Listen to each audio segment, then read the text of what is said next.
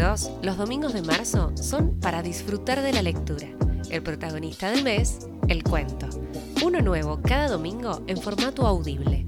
Vas a poder descargarlo o guardarlo para escucharlo cuando quieras, las veces que quieras. Te leo un cuento todos los domingos de marzo. Tómate una pausa antes de seguir el vuelo.